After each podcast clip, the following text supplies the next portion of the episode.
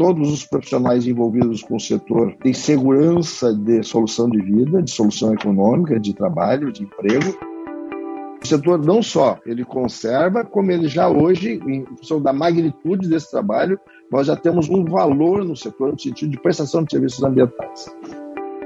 O setor florestal no Brasil é modelo para os estados, para o Brasil e é modelo de, de, de, de empreendedorismo. Vamos falar como o cultivo de árvores leva desenvolvimento social de maneira sustentável para o Rio Grande do Sul? Então vem com a gente nesse bate-papo que começa agora. Bem-vindo ao IBACast, o podcast do setor de árvores cultivadas. Sejam todas e todos muito bem-vindos a mais um episódio do IBACast. Meu nome é Tiago Santiago e estou com a Cindy Correia ao meu lado para falar sobre o cultivo de árvores para fins produtivos no estado do Rio Grande do Sul. É isso aí, Tiago. Uma atividade ambientalmente sustentável que leva renda e qualidade de vida a milhares de gaúchos e moradores dessa região. Então eu gostaria de convidar para esse nosso bate-papo o Paulo César Nunes Azevedo, que é presidente da GEFLOR, Associação Gaúcha de Empresas Florestais. Paulo, seja muito bem-vindo e obrigado por ter aceitado o convite. Ah, eu que agradeço a, a, oportunidade, a ti, Cindy, e ao, e ao Tiago. Eu acho que é, é, bastante interessante a gente abordar temas que encantam a gente e que fazem parte do dia a dia da gente. Bacana, Paulo. Então, começando esse nosso bate-papo aqui, o Rio Grande do Sul ele tem se destacado no plantio de árvores cultivadas, né? especialmente no que se diz respeito ao pinus, o qual o estado é o responsável pela terceira maior área de cultivo da espécie. Uma atividade que está de fato presente no dia a dia da sociedade de diversas maneiras, né? Qual é a importância dessa atividade para o Rio Grande do Sul, Paulo? A atividade florestal, ela ela é muito importante porque o, o Rio Grande do Sul ele tem uma vocação de produção agrícola e sem dúvida nenhuma a monocultura de árvores ela pode compor ela é extremamente útil para o desenvolvimento de soluções econômicas no campo. Apesar do Brasil ter se destacado muito na eucaliptocultura, o Rio Grande do Sul, principalmente a partir da década de 70, década de 80, plantou uma área muito grande de pinos e essa atividade vem hoje uh, dando um suporte muito grande para o desenvolvimento econômico do campo. E lógico que nós temos aqui, se destaca, nós temos um milhão de hectares aproximadamente, pouco acima de um milhão de hectares entre pinos, acácia e eucalipto. E eu entendo que as, as três essências elas cumprem funções diferentes. O eucalipto, apesar de a introdução ter sido feita já há, há mais de 100 anos no Rio Grande do Sul, principalmente como área de quebra-vento nas propriedades, mas ela vem nos últimos 30, 40 anos em cima de projetos muito ligados ao setor de papel e celulose. Essa é uma atividade muito importante porque ela está muito verticalizada e ela está muito firme do ponto de vista das suas soluções econômicas. Então, ele vem dando ao, ao Estado um auxílio muito grande na geração do PIB do Estado e nas áreas, da forma verticalizada que ela é trabalhada, ela é uma atividade econômica que ela ela passa menos dificuldades econômicas, porque ela está totalmente verticalizada.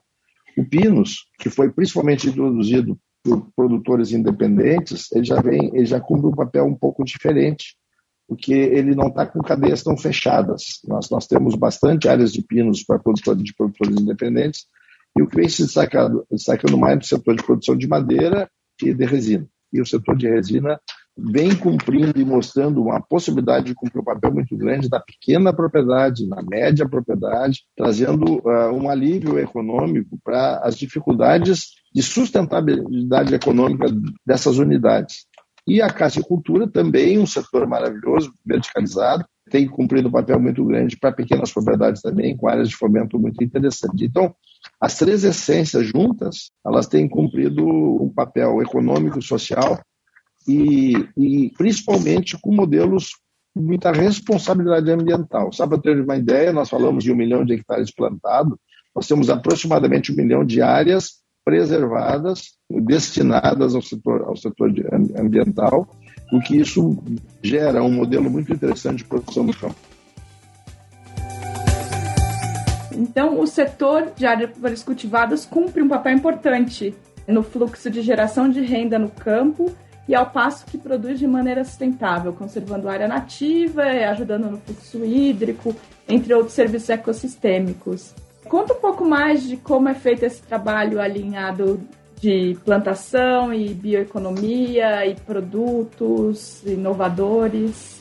Eu acho que há um equilíbrio muito grande, porque uh, normalmente, quando se desenvolvem atividades, uh, elas normalmente vêm substituindo atividades tradicionais. Então, no setor florestal, hoje nós estamos com a experiência que nós estamos tendo na forma de desenvolver os nossos projetos, ele pode cumprir não só um papel econômico importante, são projetos totalmente sustentáveis do ponto de vista da suas continuidade de soluções econômicas, porque nós temos uma possibilidade imensa no mundo de, de um suporte de uma atividade de alta atratividade econômica, portanto, todos os profissionais envolvidos com o setor ele tem segurança de solução de vida, de solução econômica, de trabalho, de emprego. Então, eles podem mergulhar no setor, se profissionalizar e praticamente passarem uma vida trabalhando, que esse setor ele vai dar esse suporte. Além do mais, hoje nós, nós dizemos não só que nós temos, ah, nós temos mantido áreas com objetivos de conservação ambiental, mas acho que o setor pode, se nós evoluirmos um pouco o conhecimento que nós temos, cumprir um papel ambiental, quer dizer, nós fazemos, prestamos serviços ambientais.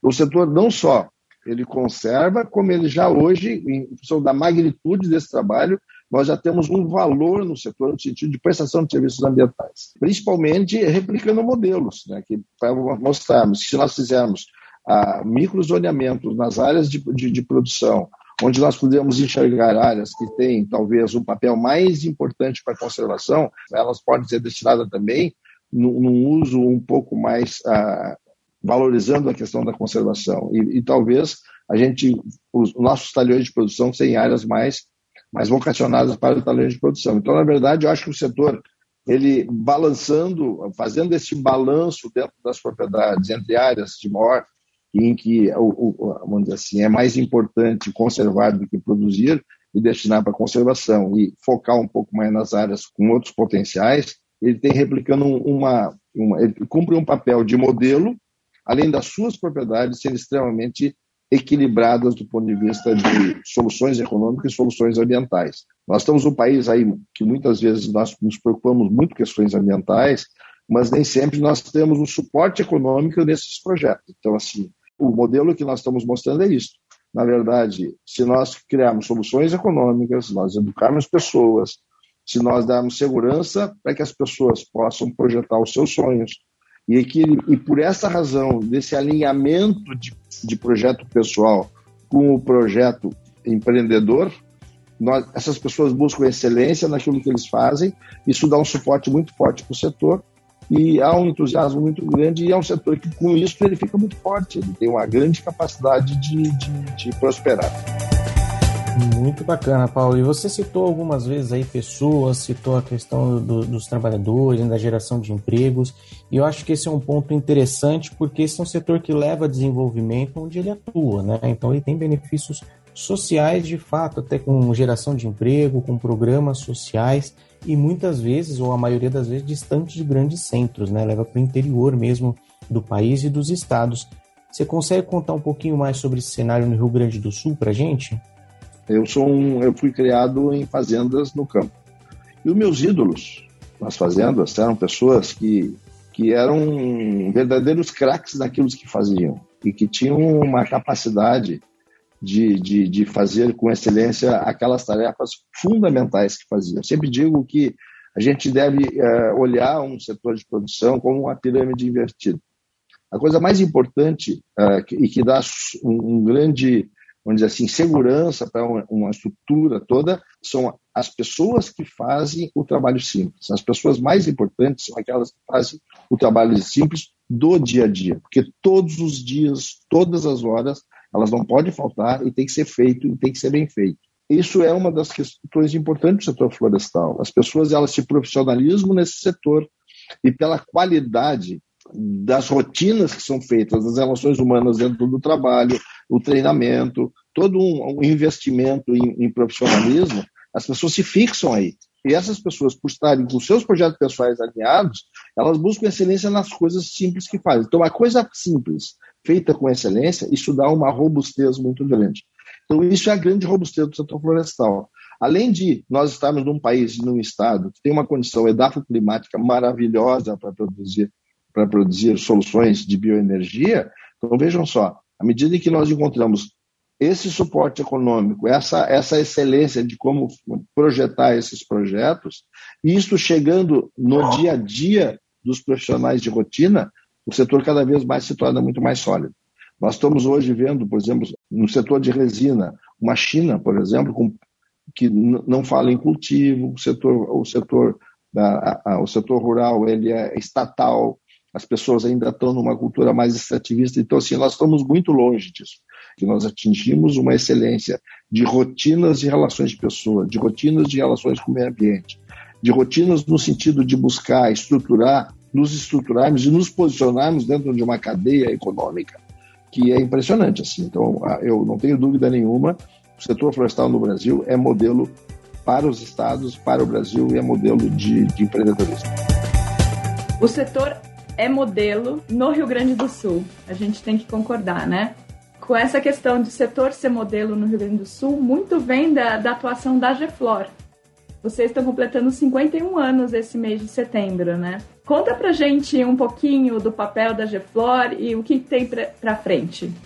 É, a GFLOR, na verdade, ela, ela vem buscando uma harmonização sobre, é, principalmente desde a década de 70, quando começou, começaram os incentivos fiscais e muita gente, muitos, muitos uh, empresas florestais independentes, que não eram tradicionalmente empresas do setor, então se formaram para tentar buscar soluções, porque as pessoas implantaram uh, florestas, estavam implantando florestas, mas uh, porque havia uma política pública no sentido de ampliar a base florestal do Brasil, visualizando que no futuro nós teríamos uma carência dessas commodities, visualizando que no, que no futuro o mundo teria carências também de, desse tipo de commodity e que essa commodity tinha plenas possibilidades de ser totalmente renovável. E a partir do momento em que essas, esse empreendedorismo se ampliou para médias empresas, para tinham produtores rurais que se tornaram reflorestadores.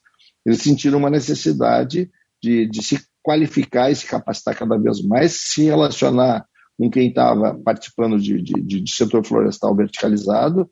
E isso foi, aos poucos, trazendo para o setor soluções que, em cada ciclo de tempo, ela, a, a Geflor sempre focou a sua atuação em, naquilo que mais era demandado para aquele momento. Então, é uma associação que está atenta aos gargalos do setor, aquilo que o setor precisa de suporte, e a gente vem numa dinâmica evoluindo de, de em alguns ciclos atuando mais numa área, em outros noutra área.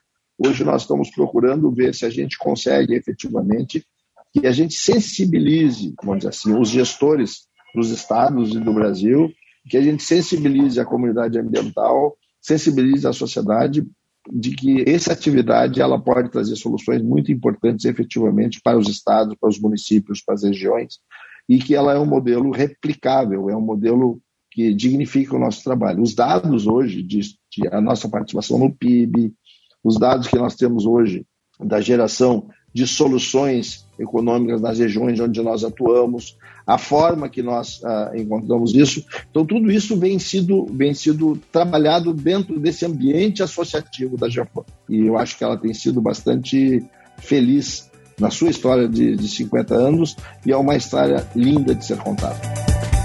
Muito legal, Paulo. Obrigado, viu? A gente está chegando no final do nosso bate-papo aqui.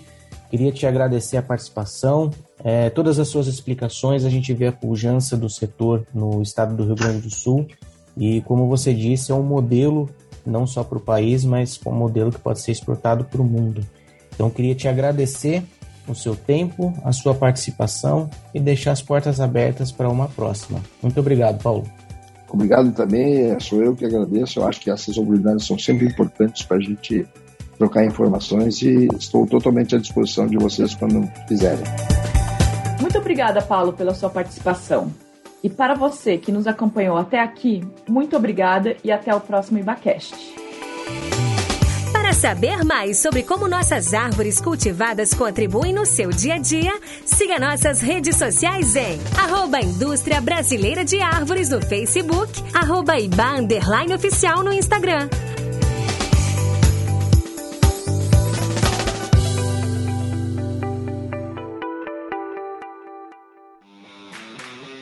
Esse programa foi editado por Na Trilha, podcast Transmídia.